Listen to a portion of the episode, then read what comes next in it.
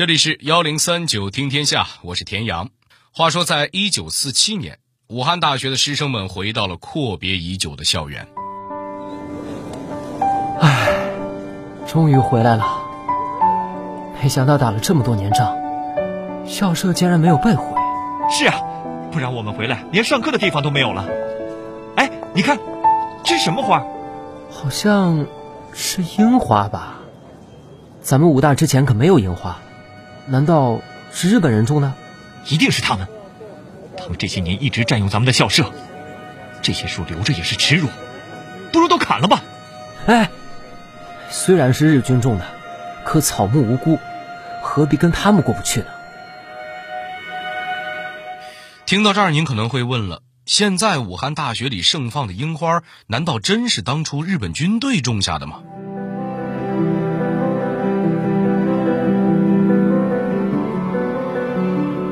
樱花难道也曾经是中国皇家的御用植物？为什么这种花在中国的存在感很低？它又是如何在日本扬的名？在花团锦簇的背后，武汉大学的樱花又见证了怎样的历史变迁呢？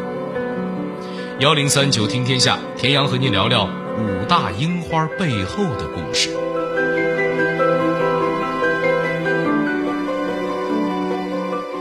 说起武汉大学，您一定不陌生。这里是多少学子梦寐以求的校园。除了名门学府之外，它最有名的恐怕就是校园里的大片樱花了。到了每年三四月份，武大校园里的一千多株樱花盛开，都会引来不少游客前去参观。因为想要赏花的人数太多，有时候还要提前预约才能进。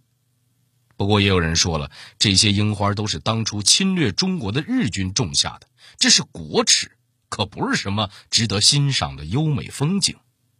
那么，武汉大学的樱花到底是怎么来的呢？我们不妨先来看看樱花的历史。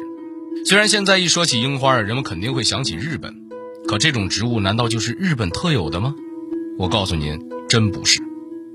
要说樱花最早的起源，其实是在喜马拉雅山脉一带。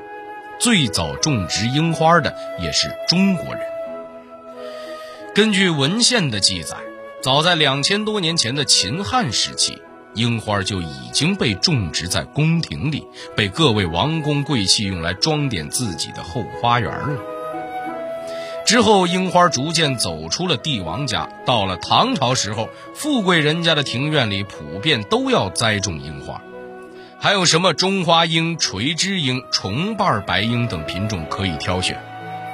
要是没钱买那些名贵品种也不要紧，咱们还可以自己动手种。比如大诗人白居易有一首叫《移山樱桃》的诗，里面就有一句：“一枝官舍非吾宅。”窃竹山樱满院栽，说的就是诗人从山上挖回野生的樱花树，种在自己的院子里，以供观赏。顺带提一嘴，这里的樱桃可不是咱们现在吃的那种水果，而是樱花和桃花的合称。可能因为长相差不多，所以总是被人们放在一起说。除了放在院子里观赏，唐朝还有折花送别的传统。比如元稹的诗中有一句：“樱桃树下送君时，一寸春心逐折枝。”在送别友人的时候，折下一段开满鲜花的树枝相送，可谓好看又浪漫。而且还有人说，唐朝很可能有一个樱花节，在樱花盛开的日子里啊，大家一起出门赏花，甚至还能打造出一个大唐版本的黄金周。那您可能就会问了：既然樱花这么受欢迎，那为什么好像在咱们中国的历史中存在感很弱呢？这是因为本来中国的花花草草就很多，好看的名贵品种从来不缺。这俗话说得好，“物以稀为贵”，这种满大街都是的樱花，待遇自然要差一些了。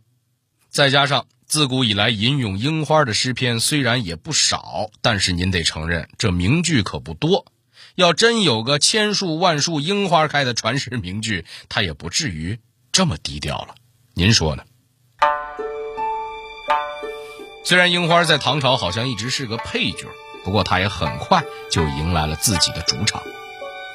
大唐国力强盛，这咱们大家都知道。附近的国家纷纷派来留学生，其中呢就属这日本学习最积极，不仅学走了大唐一系列的制度、建筑、服饰和菜谱，长安城大街小巷里种的花草植物，他们也要学着种，而他们一眼就相中了樱花。就这样，樱花漂洋过海到了日本，在日本一种就种了上千年。经过悉心栽培和不断的改良，花朵是越来越好看，还孕育出了更多的品种，这才有了我们今天看到的樱花。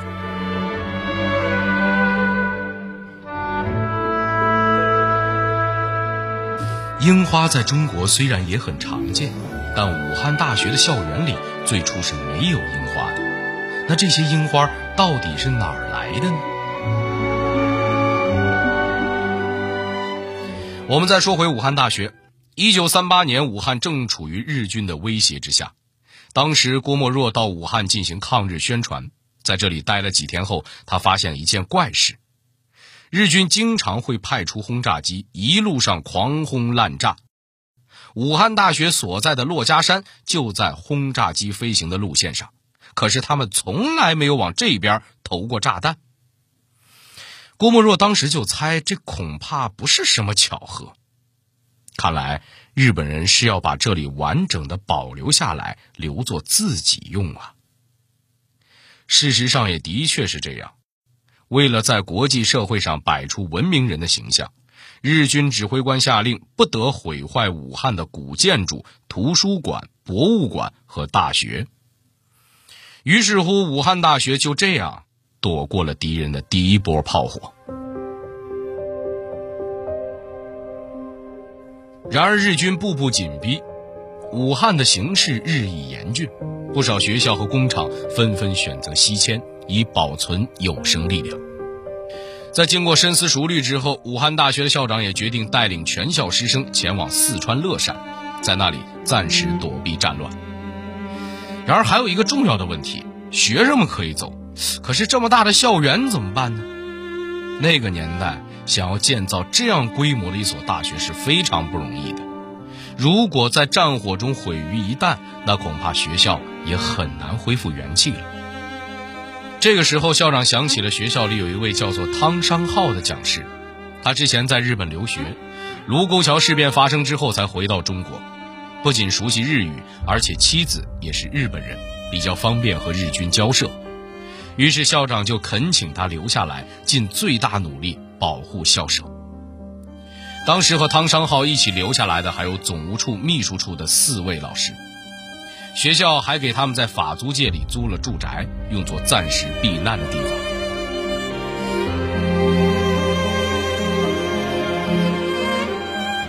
一九三八年十月底，武汉沦陷，果然和郭沫若当时猜想的一样，武汉大学被日军侵占。有一支一千多人的日军联队就驻扎在校园里。汤商浩看情况稍微安定了些，就准备回到校园看一看。他让妻子到日本人的武汉治安维持会的顾问部门洽谈，好不容易才拿到了回到校园的批准。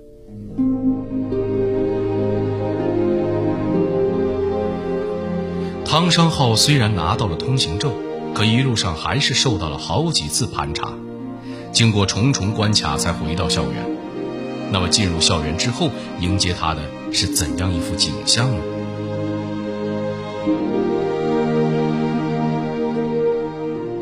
汤商浩在校园里看到的景象让他痛心。虽然建筑没有被损坏，但完全见不到昔日那种欣欣向荣的景象。日军的连队就驻扎在文学院的校舍里。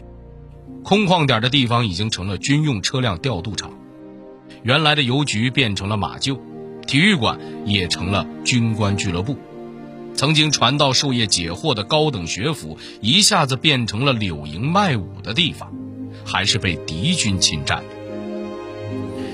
唐商浩看在眼里，痛在心里，他没有忘记自己保护校园的任务，在日本宪兵的带领下。他找到了日军连队队长，不卑不亢地提出要求。现在学生们虽然迁走，但是这里的校园设施都是费尽心血才建造起来的，也算是中国的文物，应该按照国际法进行保护。而且现在连队也就一千多人，城里现成的营房还有很多，军队可以迁到城里，把校舍让出来。连队队长一边听一边点头，可紧接着却回答道：“校舍现在是战利品，我们可以随意处置，但看你也不容易，那就答应你，先把一部分士兵迁走吧。不过食堂现在变成了野战医院，不方便迁动。”而且我们也会好好保护的，绝对不会破坏校园里的一草一木。虽然没有达成最高目标，但好歹得到了一句保证。唐商浩只能无奈的离开了。几个月之后，原本驻扎在武汉大学里的日本联队换防，校园又变成了后勤部门所在地。汤山浩听说这个消息后，再一次前往校园。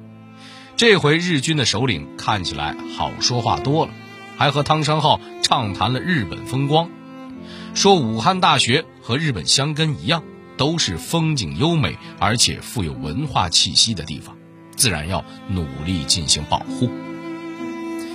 不过现在春光明媚的，唯一的遗憾就是校园里没有什么花花草草点缀一下，打算过两天从日本运来樱花树栽种在校园里。增加一些情调。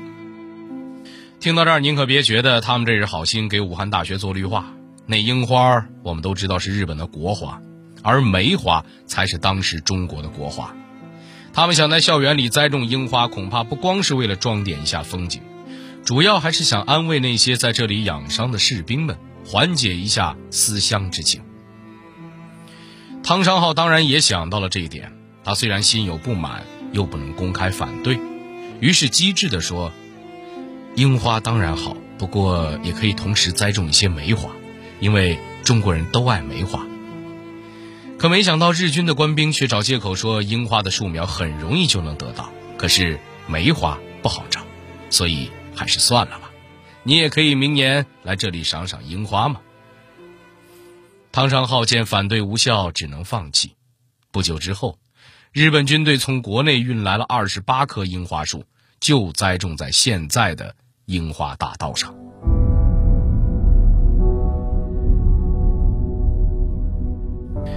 武汉大学的校园里就这样被种上了樱花树。那么这些樱花后来的命运如何呢？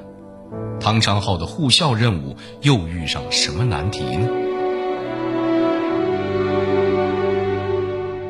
到了一九三九年底，学校当初留给这几位老师的护校经费已经不多了，他们决定派两个人想办法越过日军防线去四川联系校长。然而汤商浩妻子儿女都在身边，不方便走，就和另外一位年纪较大的老师继续留下来保护学校。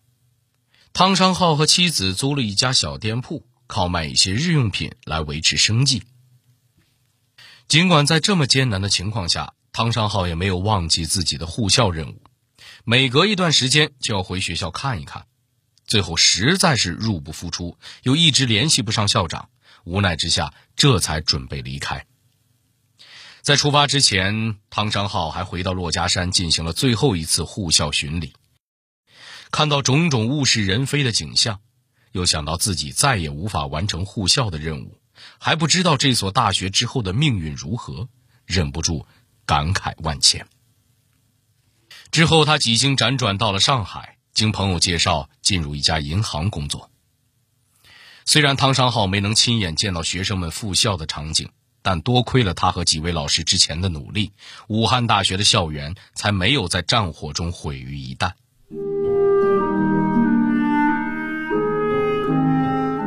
在一九四七年的时候，熬过了艰难抗战的武汉大学师生们终于回到了校园。然而，迎接他们的却是校园里盛开的樱花树。看见这个场景，恐怕师生们当时的心情也十分复杂。毕竟，这是侵华日军栽种的，看了肯定心里膈应。果然，当时就有不少人建议砍掉这些樱花树。不过，最终还是保留的意见占到了大多数。当时有一位老师就把课堂开设在樱花树下，还对学生们说：“这本来是我们中国人的耻辱，不过现在日本人被打败了，这几株樱花树反而成了战利品，更是日本侵华的历史罪证。这几株樱花树就这样一直保留了下来。”那到了现在，武汉大学的樱花还是当时日军栽种的那几株吗？其实不是。樱花树的寿命一般只有几十年，也就是说，到了上世纪五六十年代，当初那一批樱花树就已经枯死了。不过，咱们现在见到的那些樱花树，其实也和日本有关，但它们背后所代表的意义，可就完全不同了。一九七二年，中国和日本正式建交。当时的日本首相田中角荣向周总理赠送了一千棵大山樱作为礼物，其中八百多棵种在了北京的玉渊潭和陶然亭公园里。由于周总理曾经在武汉大学里居住过，所以也向武汉大学转赠了二十棵，就种在珞珈山北面的半山庐前。十年之后，为了纪念中日建交十周年。日本的一个株式会社又向一位在日本进修的武汉大学教师赠送了一百株樱花树苗，还有曾经参与侵华的日本士兵，因为感恩当年投降后没有被中国政府虐待，好几次组织日本老兵回到湖北，并且赠送了樱花树和其他礼物表达感谢。之后又有不少日本友人先后赠送了好几次樱花树苗，再加上人工培育和移植，这才有了现在武汉大学里的一千多株樱花。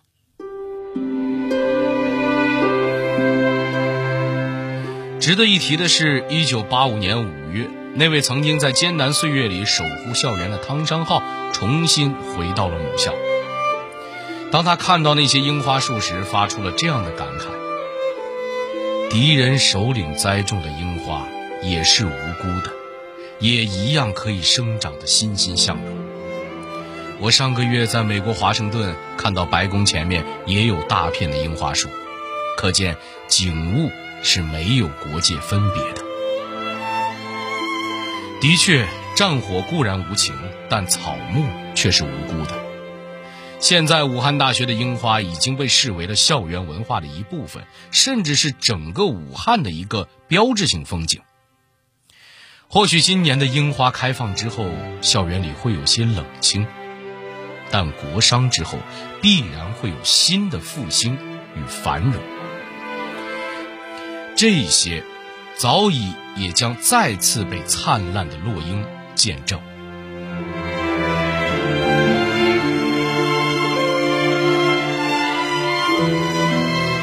好了，这里是幺零三九听天下，我是田阳。最后，代表节目编辑马诗佳、程涵，小剧场配音陈光、露露七二九，感谢您的收听。如果您想和我们沟通交流，欢迎关注微信公众号和新浪微博幺零三九听天下。